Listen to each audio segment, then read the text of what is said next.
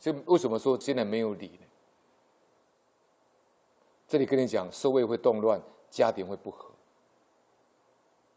古代的人很重视礼，现代人不重视礼。我打个例子给各位听。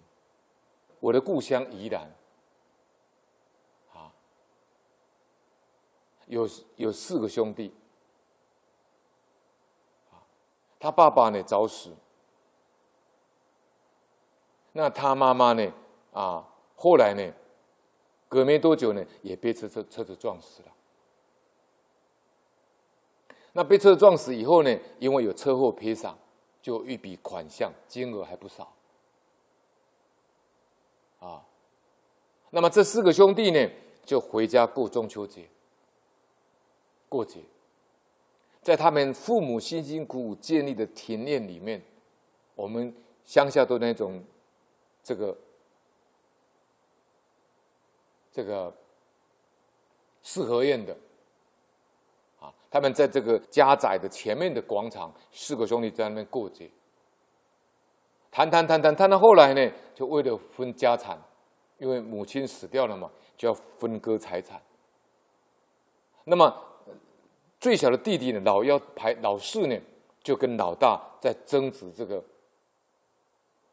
母亲车祸死亡这个赔偿金这个分配问题。一言不合以后呢，老大就去拿。切西瓜的西瓜刀，当场把老幺砍死。砍死以后呢，自己哈、害怕法律的制裁，啊，就喝农药自杀。后来自杀没有成，那被警察呢啊逮到以后呢，移送法办。这就是什么？没有理了。他为了财产，哥哥可以杀弟弟，那兄弟之间就没有理了。那有理的话呢，他会尊重弟弟的意见。所以这个叫什么？就是说老和尚跟他们跟我们讲的，待人接物要懂得礼貌，礼非常重要，不能小看。